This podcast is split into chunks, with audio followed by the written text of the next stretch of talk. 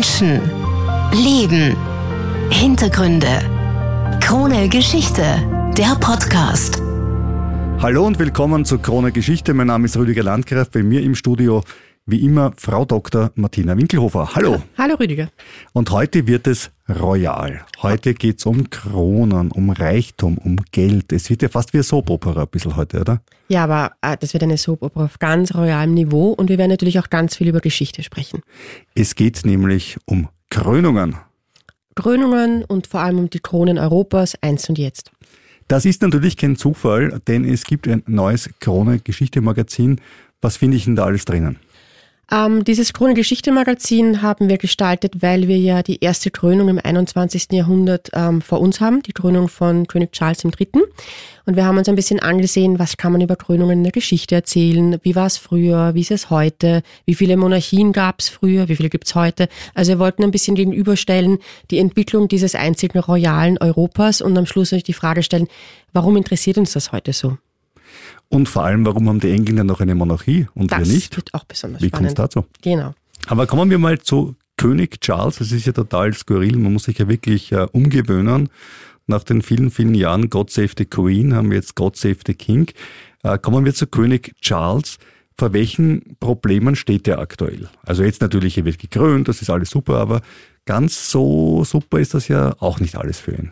Es ist bestimmt nicht leicht. Er muss einerseits ähm, nach einer sehr, sehr langen Regentschaft eigene Akzente setzen hat dafür, das kann man ruhig so sagen, begrenzt Zeit. Also seine Mutter ist ja schon in den frühen 20er Jahren Königin geworden. Wenn er schafft, genauso lang zu bleiben wie sie, dann würde er 140 Jahre alt. Wir, ja, wünschen, wir wünschen ihm das, ihm, aber, aber es das, ist nicht sehr wahrscheinlich. Ja, man muss natürlich immer im Auge ähm, haben, wie viel Zeit hat jemand und je weniger Zeit ein König hat, desto mehr muss er Akzente setzen, wobei er ja einen ganz, einen, einen ganz interessanten Vorfahren hat, der zeigt, dass man auch in sehr, sehr kurzer Zeit sehr viel ermöglichen kann.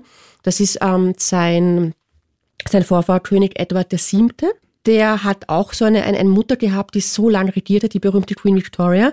Da hat es immer geheißen, na ja, was soll er denn da viel machen? Aber dieser König hat gezeigt, dass er in diesen kurzen Jahren sehr, sehr aktiv sein kann. Er hat dann sehr viele Allianzen geschlossen und diese Allianzen, die er geschlossen hat, ähm, das war dann jene Seite beim Ersten Weltkrieg, die Österreich, Ungarn, Deutschland gegenübergestanden ist. Das heißt, man kann in, in, in sehr kurzer Zeit wirklich viel erreichen, wenn man das will. Also das finde ich auch sehr, sehr spannend, wenn man jetzt fragt, was kann denn der neue König Charles jetzt in, erreichen? Er kann eigentlich alles erreichen. Es ist nur die Frage, wie er es ansetzt. Aber es sind ja auch andere Zeiten. Also man erwartet jetzt von Charles nicht unbedingt äh, die aktive Außenpolitik äh, äh, wie von seinen Vorfahren, das ist ja klar. Dazu gibt's ja äh, gewähltes Parlament und Außenminister. Aber Trotzdem, glaube ich, muss er ja auch schauen, dass er sein eigenes Reich, das er dann noch hat, auch ein bisschen bei der Stange hält. Ne? Weil es sieht ja so aus, dass ein nach dem nächsten Land äh, langsam von der Krone abfällt. Er hat natürlich jetzt die Aufgabe, ähm, und das ist auch die, die Aufgabe in dieser modernen Zeit, ähm, so eine starke Integrationsfigur zu sein, dass er das auch ein bisschen symbolisch zusammenhalten kann. Wir brauchen nur an Schottland denken. Denken, sich, sich von, äh, von England zu lösen. Und da, ich meine, es ist, die Aufgaben, sie liegen wirklich auf der Hand. Und da gibt es jetzt viele Möglichkeiten, wo er sich ganz stark einbringen kann, unabhängig davon, dass er natürlich politisch überhaupt nicht mehr aktiv sein kann. Die Windsors das schon seit langer Zeit nicht mehr können. Ja, die Zeiten sind natürlich schon lang vorbei. Aber bleiben wir bei der Frage, die wir am Anfang kurz angerissen haben. Wieso haben die Engländer überhaupt noch eine Monarchie? Es ist ja eigentlich, ähm, anachronistisch, aber sagen wir mal freundlich etwas Besonderes.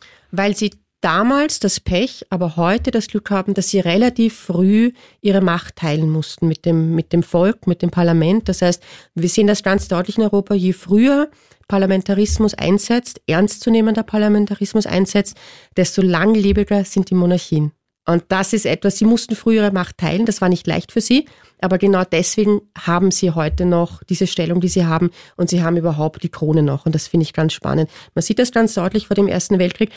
Die, die sich möglichst lang geweigert haben, die Macht zu teilen, das ist genauso Österreich-Ungarn, wie es das Deutsche Kaiserreich war, das waren die, die sofort weg waren, neben allen anderen Problemen, die sie zu lösen hatten. Aber da ist ganz eindeutig zu sehen, je früher die Macht geteilt wird, desto langlebiger die Monarchie. Und wenn die Österreicher und den Deutschen den Ersten Weltkrieg gewonnen hätten, hätten die Monarchien vielleicht auch länger überlebt. Also der, der, Kriegsausgang war sicher auch nicht. Definitiv, da, da können wir nämlich eh gleich einen kleinen Myth, einen, mit einem Mythos aufräumen, nämlich die Donaumonarchie ist nicht an, dem, an, der, an der sogenannten Nationalitätenfrage zugrunde gegangen, sondern weil sie einer der Kriegsverlierer war.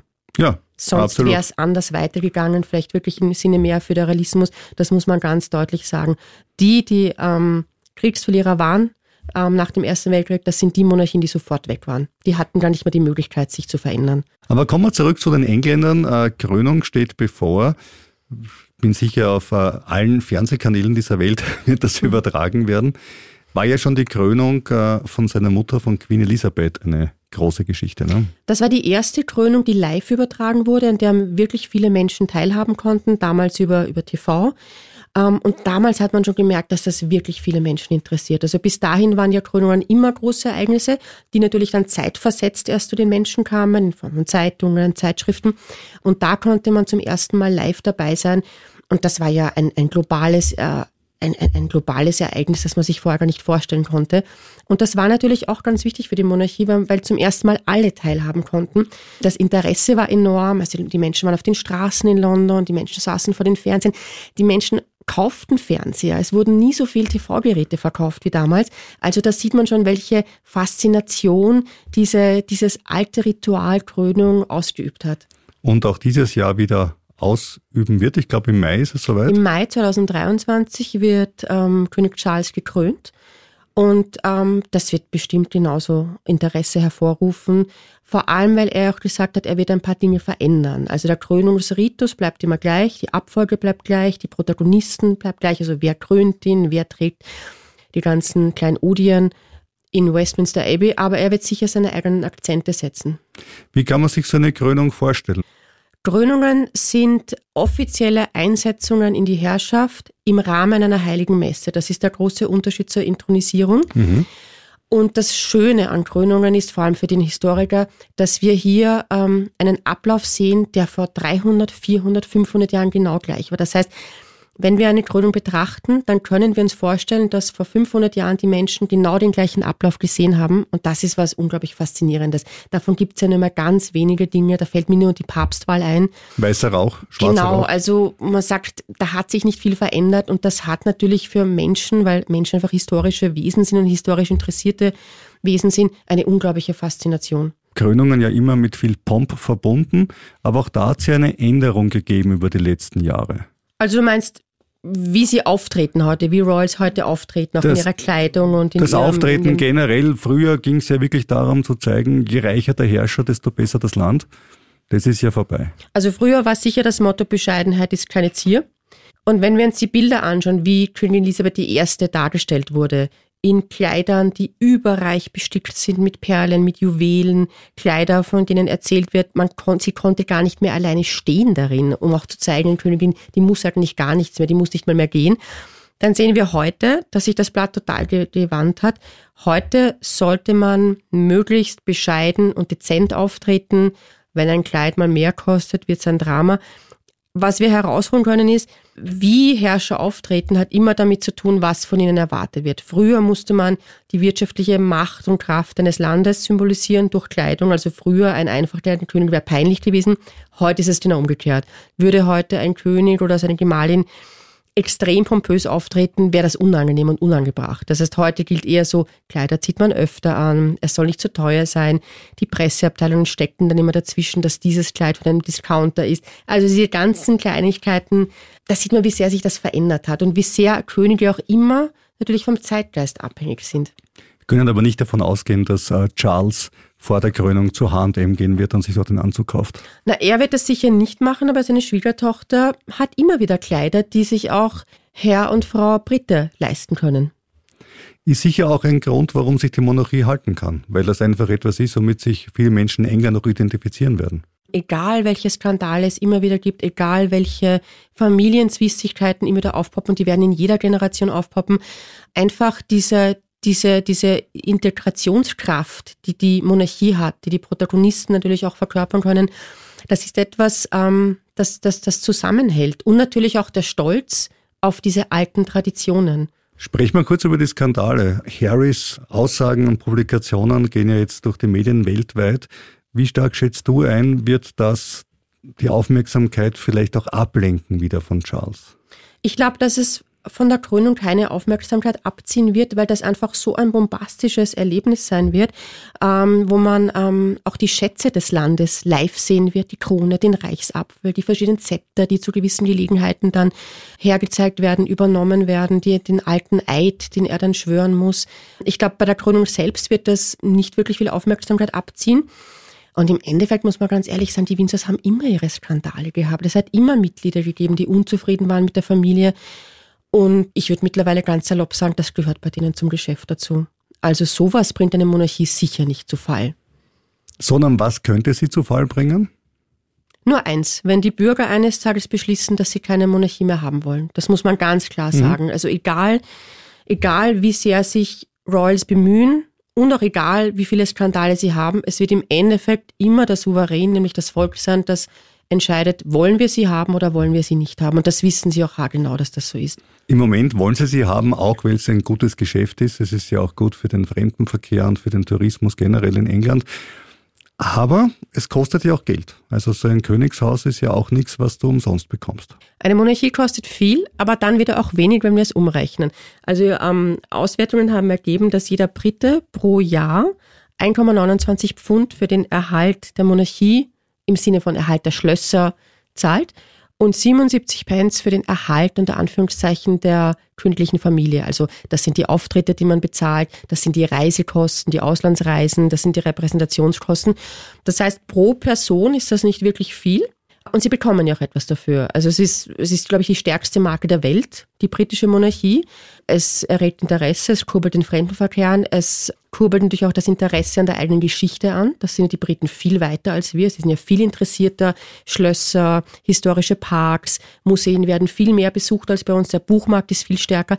Also die sind schon ein ordentlicher Turbo äh, in der Kultur ihres Landes. Und wenn wir schon über das Geld reden, dann reden wir auch darüber, die sind ja gar nicht mal die reichsten, die Windsors. Die haben zwar so ein schönes, großes Reich, verhältnismäßig zu anderen.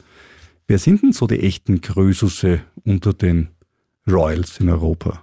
Das sind eigentlich die Mini-Monarchien und das ist immer ganz erstaunlich, weil auf den Plätzen 1 bis 3 stehen die Monarchien Liechtenstein, Luxemburg und Monaco. Das heißt, die kleinsten Reiche haben die haben jene Herrscher mit dem größten Privatvermögen, das müssen wir nicht betonen, wir sprechen hier vom Privatvermögen. Mhm. Wir rechnen jetzt nicht Sta Schlösser, die dem Staat gehören, hinein, sondern wirklich Privatvermögen. Und die Windsors stehen relativ weit hinten auf der Skala 1 bis 10. Und interessanterweise waren sie im 1900, ich will nicht sagen arme Kirchenmäuse, aber sie hatten wenig Privatvermögen. Das ist alles zurückzuführen auf einen Mann, einen gebürtigen Deutschen, auf den Ehemann von Königin Victoria der den Sparstift so angesetzt hat, dass irgendwann mal ein bisschen was übrig geblieben ist und er um das halt dann was kaufen konnte. Zum Beispiel Schloss Balmoral, das wir alle kennen, vor allem seit dem Tod der Queen, eine Villa auf der Isle of Wight. Das heißt, man sieht, wie sich die Familie auch verändert hat. Also man kann durchaus in 100 Jahren von äh, relativ armen Royals zu reicheren aufsteigen, je nachdem, wie gut man haushält.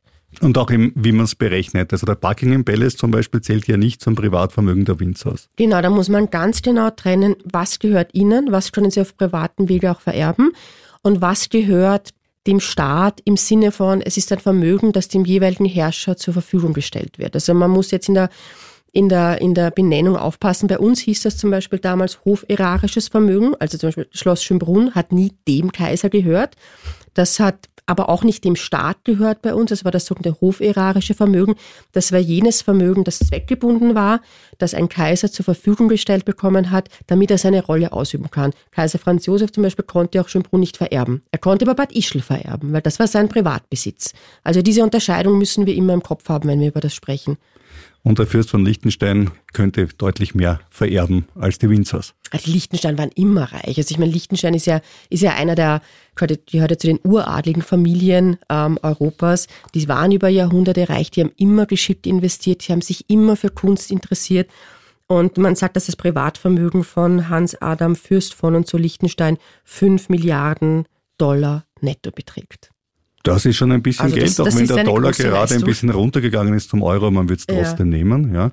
Und äh, hast du zufällig auch äh, den Score von Monaco und äh, von Luxemburg dabei, was die so haben? Luxemburg ist ganz interessant, weil sich diese großherzogliche Familie immer sehr zurückhält und auch immer, wenn Forbes Magazine ähm, Schätzungen herausgibt, sagt, na, das stimmt ja gar nicht. Also wir, wir sehen uns da überhaupt nicht. Also es ist eine ganz, ganz interessante Geschichte. Man kann es nicht wirklich verifizieren, aber es wird schon stimmen. Auf Platz drei ist dann Fürst Albert, wobei man natürlich sagen muss, der hat eine besonders interessante Stellung. Das ist ja eigentlich nach dem Papst der letzte absolute absolute Herrscher Europas. So klein sein, sein Mini-Reich auch ist, aber er hat eigentlich die Macht, die bei uns ein, ein absoluter Herrscher im 18. Jahrhundert hatte, was ich auch ganz spannend finde. Und bei ihm sagt man, er hat ein Nettovermögen von einer Milliarde, manche sprechen von ein bisschen mehr. Aber da kann man eigentlich gar keine Trennung mehr zwischen Staat und mhm. Privat machen, weil er ja auch über diese offizielle Gesellschaft, die sehr viele Tourismusbetriebe, ähm, promotet, wiederum beteiligt ist. Also da ist es ganz, so wie bei uns früher, ganz, ganz schwer, eine Trennung durchzuführen zwischen privat und staatlich. Bei den Windsor steht das. Da ist das schon so lange getrennt, dass man das ordentlich machen kann.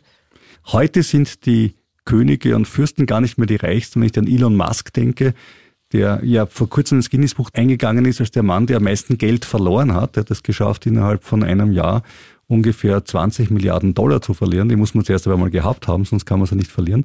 Also die Reichen heute sind ja andere Leute, oder Bill Gates und so weiter. Wie war denn das, ähm, sagen wir mal, vor dem Ersten Weltkrieg? Ähm, da war ja das Geld noch stärker konzentriert bei den Adelsfamilien und natürlich vor allem bei den Royals. Da vor allem die Plätze eins bis drei nehmen die ähm, Royals ein, die dann den Thron verloren haben. Das finde ich ganz spannend. Auf Platz eins steht, und das ist äh, mit, mit ganz viel Abstand, stehen natürlich die Romanows, die Zahnfamilie, die russische Zahnfamilie. Und die waren so unsagbar reich, dass man diese, die, dass, man, dass man die Zahlen gar nicht mehr fassen kann, was natürlich auch auf dieses große Reich zurückzuführen ist. Und diese mangelnde Trennung zwischen Staat und Herrscherfamilie. Wir müssen uns vorstellen, dass die Ländereien, die der Zahnhof und die Ministerien verwaltet haben, sich auf 65 Millionen Hektar ähm, betragen haben. Also das sind ja Zahlen, wo man dann ermisst, was man da alles einnehmen kann. Dann war das natürlich auch ein unglaublich reicher Staat. Sie hatten Einnahmen aus Gold, Silber, Kupfer, Kohle und Bleiminen. Also da kam so unglaublich viel rein. Und diese Familie hatte dich auch sehr geschickt damals investiert. Also Aktien waren natürlich damals schon ein Thema, die riesige Kunstsammlung war, war ein Thema. Das heißt, bei den Royals früher sind ganz vorne und dann weit abgeschlagen nach hinten kam niemand die Romanows. Dann kam auf Platz zwei schon die Habsburger Familie, was auch ganz spannend ist. Also die waren unglaublich reich. Und bei den Habsburgern ist ganz interessant, dass man genau das Datum festsetzen kann, ab wann sie reich wurden, weil sie waren sehr lang ein sehr nobles Geschlecht, hatten aber wenig Geld. Erst als Maria Theresia Franz Stephan von Lothringen geheiratet, ging es dann bergauf mit dem Vermögen. Ähm, und da haben sie in den nächsten 200 Jahren wirklich sehr, sehr viel angesammelt. Also Kaiser Franz Josef war, oder sagt man, war der zweitreichste Monarch vor 1914. Und dann kommt eh schon der deutsche Kaiser, der nicht so viel hatte wie Kaiser Franz Josef, aber auch noch ausreichend. Und das finde ich sehr spannend zu sehen. Heute sind sie drei Ministaaten, äh, die die reichsten Herrscher haben. Damals waren es ähm, die drei Großreiche, die dann untergegangen sind. Und sind die vielleicht auch daran gescheitert, dass sie das Geld äh, eben nicht äh, in die Modernisierung ihrer Länder investiert haben zum Teil? Also gerade wenn wir jetzt von, von Russland sprechen. Kann man sagen, wobei da wird wieder Wilhelm II. und das Deutsche Kaiserreich dagegen sprechen. Ja, das Deutsche das Kaiserreich war ja so, das war ja das, die führende Industrienation. Ähm, bei Russland hat sich ja andere Gründe aber vielleicht sollten wir auch gleich mit einem Mythos aufräumen. Es gibt keinen Zahnschatz mehr, der irgendwo auf, auf englischen Konten versteckt sein könnte, weil auch er hat, so wie Kaiser Franz Josef, ganz, ganz viel in Kriegsanleihen gesteckt. Also es gibt, das ist ja das, was die Menschen immer so fasziniert. Gibt es da noch etwas und könnte da noch was sein? Da gibt es nichts mehr. Aber kommen wir aus Russland wieder zurück nach England, kommen wir zu den Krönungen. Die Besonderheit ist natürlich, dass es dort überhaupt noch Krönungen gibt. Bei uns gab es die früher auch. Wie sind Krönungen bei uns abgelaufen im Verhältnis zu dem, was man jetzt in England erleben wird? Also die klassischen Krönungen, wie wir uns das vorstellen, mit einer Krone wird aufs Haupt gesetzt, gab es bei den Habsburgern nicht, zumindest nicht in der westlichen Reichshälfte. Hälfte gab es die Intronisierungen und vor allem da war es wichtig, dass die Stände den Herrscher bestätigen. So richtig schöne Krönungen gab es in Ungarn, weil die Habsburger auch Könige von Ungarn waren da kann man sich das dann wirklich wie im Märchen vorstellen. Schöne, schöne Krone, äh, schöne, schöne Krönung im Rahmen einer heiligen Messe. Und da haben wir natürlich relativ viel Informationen über die zwei letzten Krönungen. Das war 1867 die Krönung Kaiser Franz Josefs zum König von Ungarn. Bei der auch Kaiserin Elisabeth zur Königin von Ungarn gekrönt wurde. Das war der Abschluss dieses berühmten österreichisch-ungarischen Ausgleichs. Da haben wir sehr viele schöne Berichte darüber. Und dann haben wir natürlich von der Krönung Kaiser Karls und Kaiserin Zitters zu König und Königin von Ungarn ähm, wunderschöne Bilder und vor allem auch Bewegtbilder. Das ist etwas ganz Besonderes. Diese Krönung fand statt am 30. Dezember 1916. Und das sind gleichzeitig auch die letzten Krönungen, oder die letzte Krönung, die wir hatten, die auch die erste ist, die ordentlich mit Fotos dokumentiert ist. Und die natürlich in einer extrem schweren Zeit stattgefunden hat, nämlich mitten im Ersten Weltkrieg. Ja, das muss eine ganz, ganz eigene Stimmung gewesen sein, auch was wir auch von Zeitzeugenberichten wissen. Einerseits, es war das Ende des Jahres 1916, es war unglaublich nebelig. Man kann sich vorstellen, diese wunderschönen Kutschen, die aus Wien nach Budapest gebracht wurden, gleiten so langsam durch den Nebel. Man hatte große Schwierigkeit, überhaupt genug Seide über Marken zusammenzubekommen, damit Kaiserin Zita ein ordentliches Krönungskleid erhält.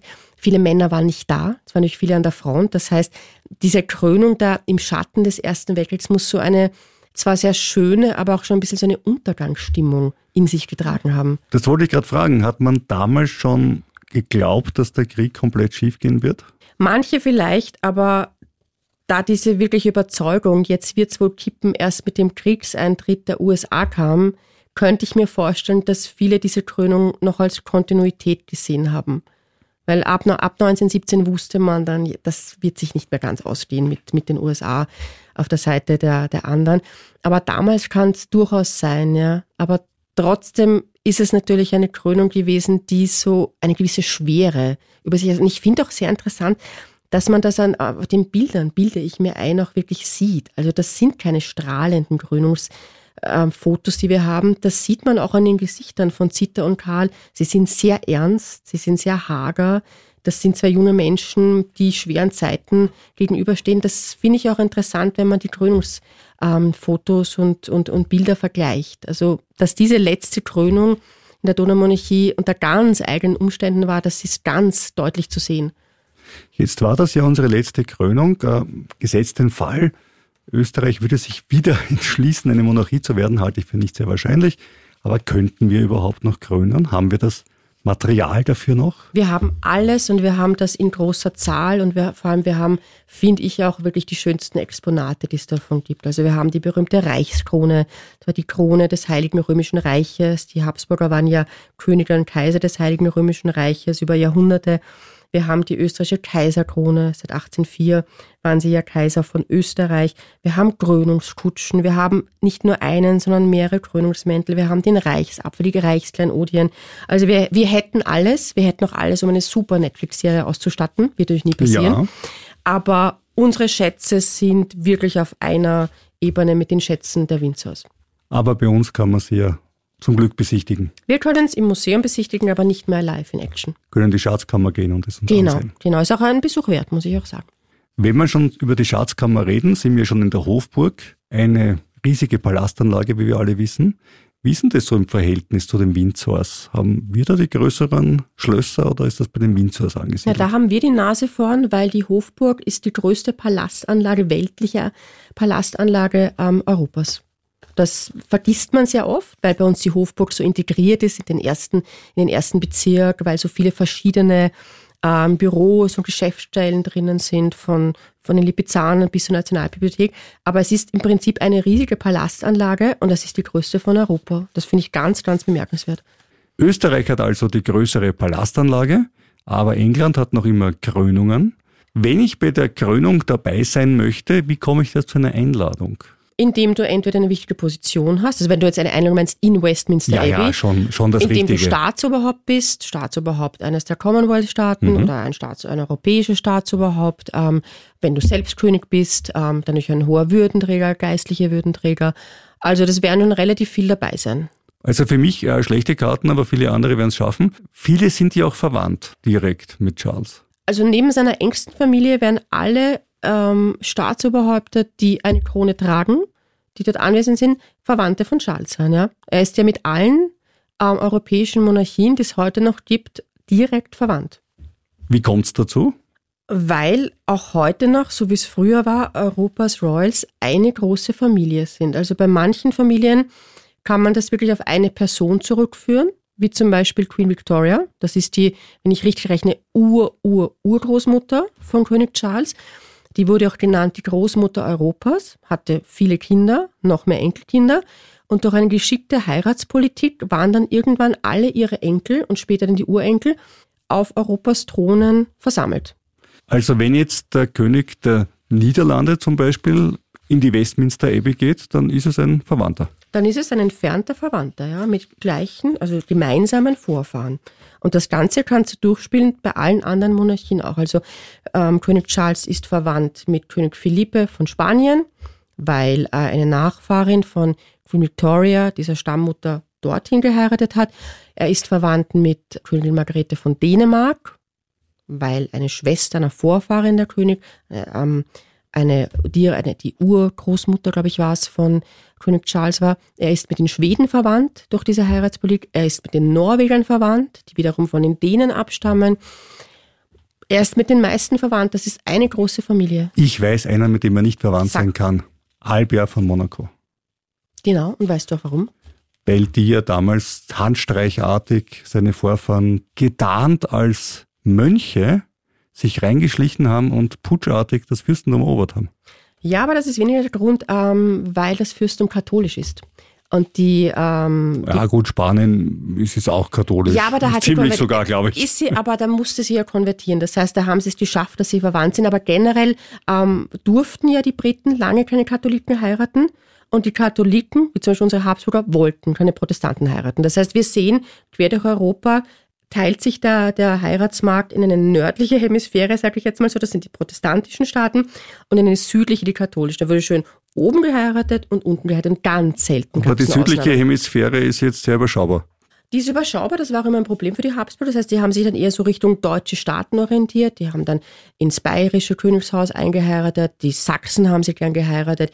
Die Italiener wollten sie nicht so, vor allem dann nach der Einigung Italiens hat das politisch nicht mehr gepasst. Mit Spanien natürlich haben sie, haben sie Heiratsverbindungen gehabt. Da war der Heiratspool ein bisschen kleiner, aber er war im nördlichen Europa auch nicht wirklich groß. Also das, was wir den Habsburgern oft nachsagen, oh, immer so wenig, so wenig ähm, Vielfalt bei den Heiratskandidaten, das war im Norden auch nicht anders. Heute ist das anders. Heute darf jeder jeden heiraten, unabhängig davon, wie der Glaube ist, ähm, ob jemand schon geschieden ist, ob er überhaupt Staatsbürger ist, ob er aus einem royalen Haus kommt. Heute haben wir das ganz anders. Zum Beispiel die Camilla. Ja.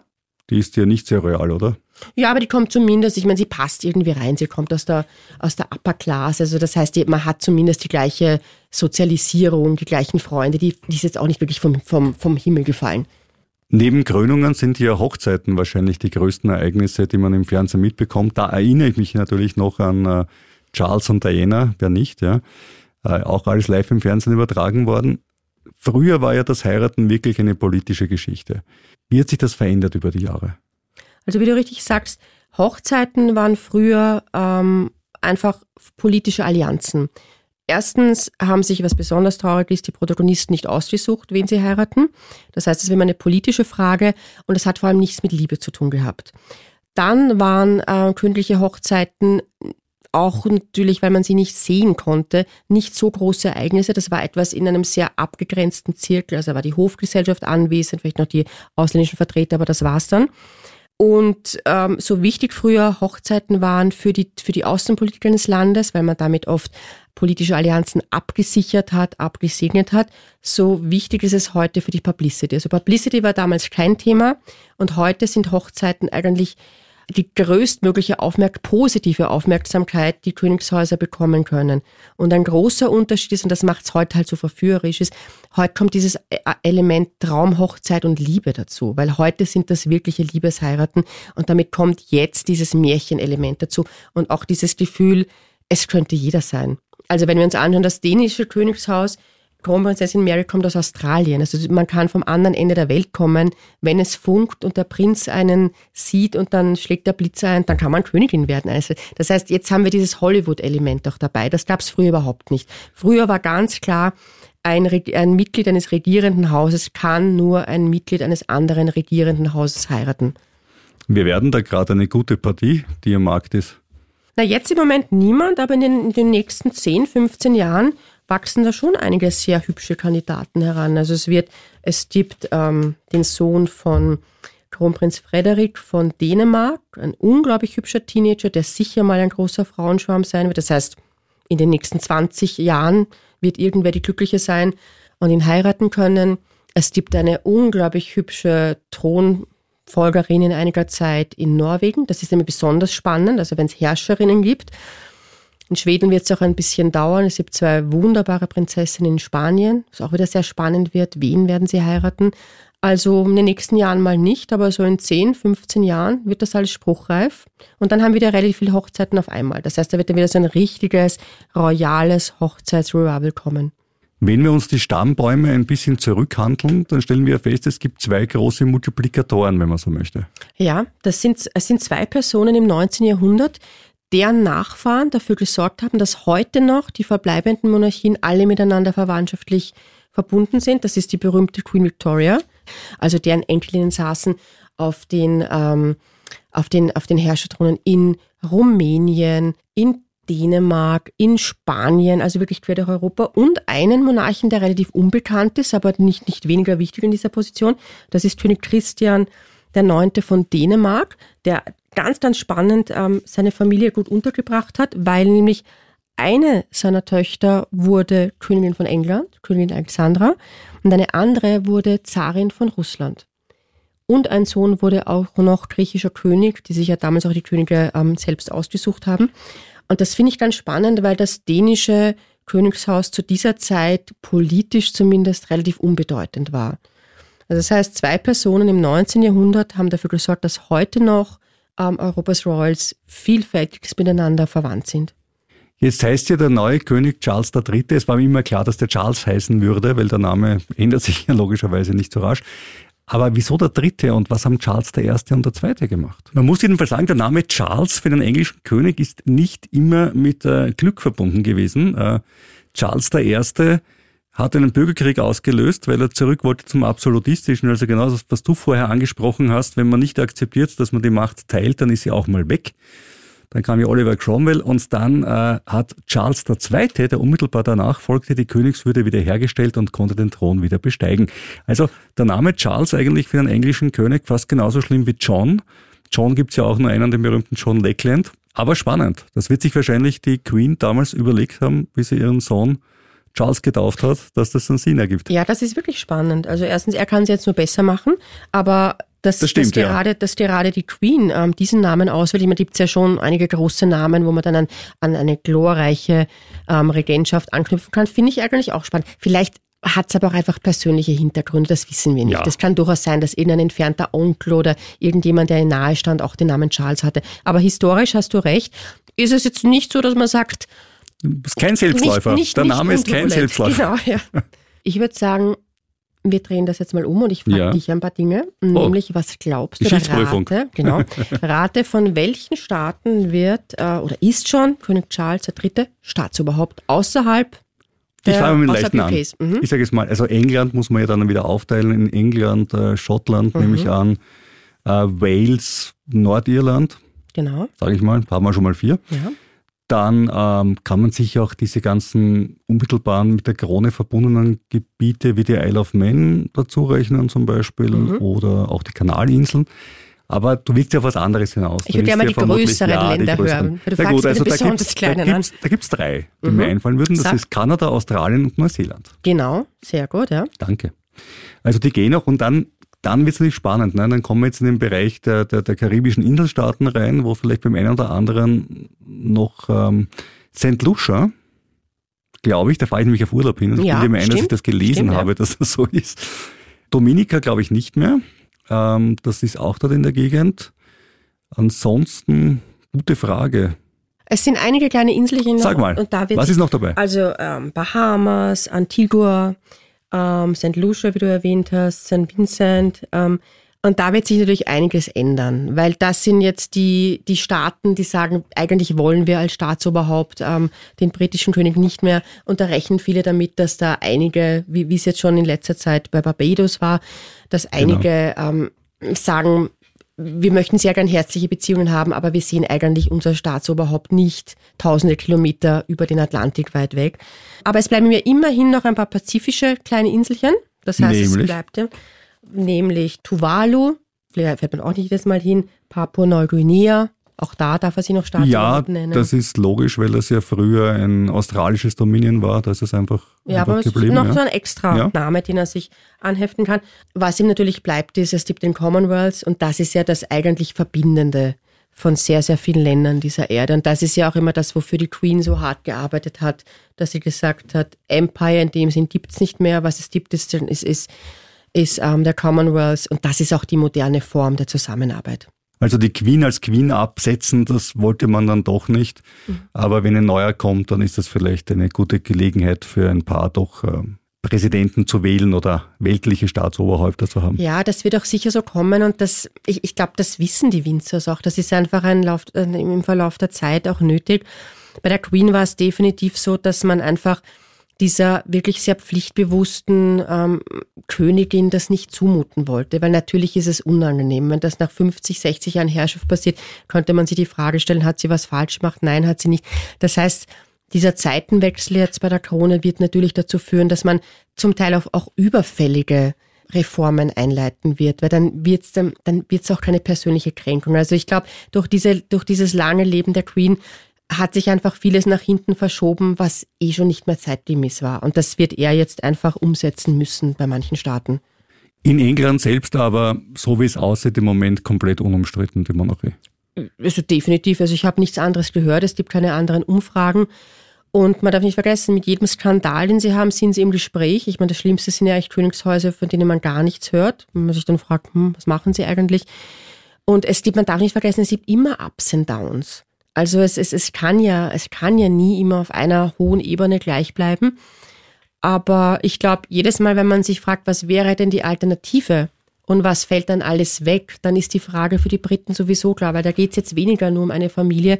Es geht darum, dass rund um das Königshaus sehr viele andere Goodies, sage ich mal, sind, die auch den Leuten zuteil werden. Also zum Beispiel, es hat ja, glaube ich, kein Land so viele Auszeichnungen für verdiente Bürger, wie das in Großbritannien der Fall ist. Und das ist natürlich etwas, was für die Leute auch erstrebenswert ist. Also ich glaube, ich weiß nicht, wie viele, wie viele Adelserhebungen und Ordensverleihungen sie jedes Jahr haben. Und man sieht auch sehr schön, wie sehr das auch wichtig ist, um einzelne Berufssparten hervorzuheben. Also wenn irgendwo eine, eine Krankenschwester sich besonders eingesetzt hat, dann bekommt sie auch einmal einen ähm, einen Orden. Und das sind so diese Dinge, wo auch andere daran profitieren. Und natürlich, es ist eine Riesenindustrie, die da dran hängt. Also ich glaube, jedes Mal, wenn sich die Frage stellen, brauchen wir es noch, stellt man sich gleichzeitig die Frage, hm, was fällt alles weg, wenn wir sie nicht mehr haben?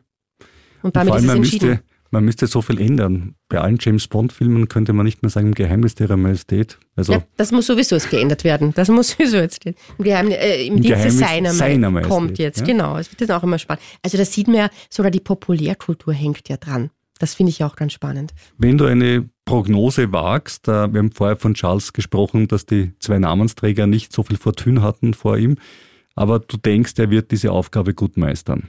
Ich glaube schon. Also erstens, er ist sehr lange schon Thronfolger und konnte sich dann ja, also vorbereiten. Das kann man wohl sagen. Na, das ist aber, glaube ich, man tut immer so, er ist so alt und er hat nicht so viel Zeit. Aber auf der anderen Seite, mit dem Alter kommt ja auch ein, eine gewisse Erfahrung, ein gewisser Überblick. Man hat schon mal gesehen, was funktioniert, was funktioniert nicht.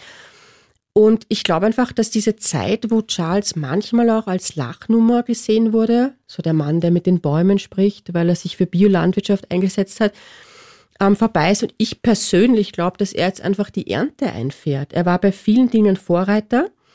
Ich persönlich glaube auch, dass später, nach unserer Zeit in den Geschichtsbüchern, diese turbulente Ehe mit Diana und der Nebenfrau unter Anführungszeichen Camilla ganz anders gesehen wird. Das wird sicher mal später eine der großen Liebesgeschichten werden mit dem nötigen Abstand. Und er hat einfach ein wirklich interessantes Leben bisher gelebt und er hat schon seine Verdienste. Ich meine, das weiß man natürlich in Großbritannien mehr als in Kontinentaleuropa.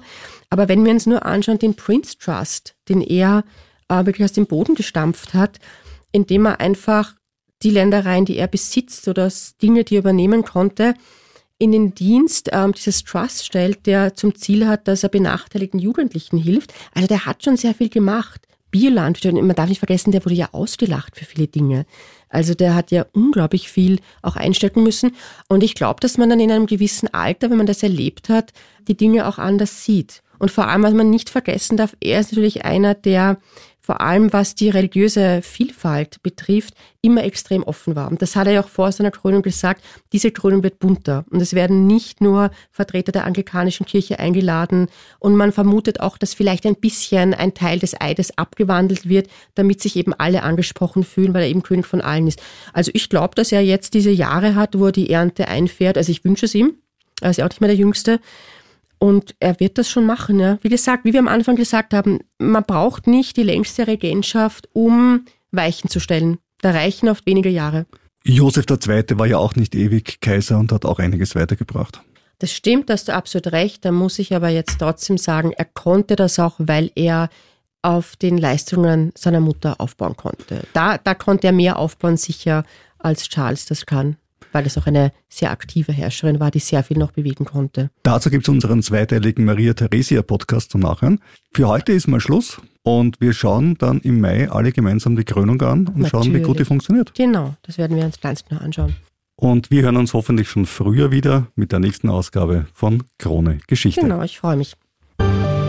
Menschen, Leben, Hintergründe. Krone Geschichte, der Podcast.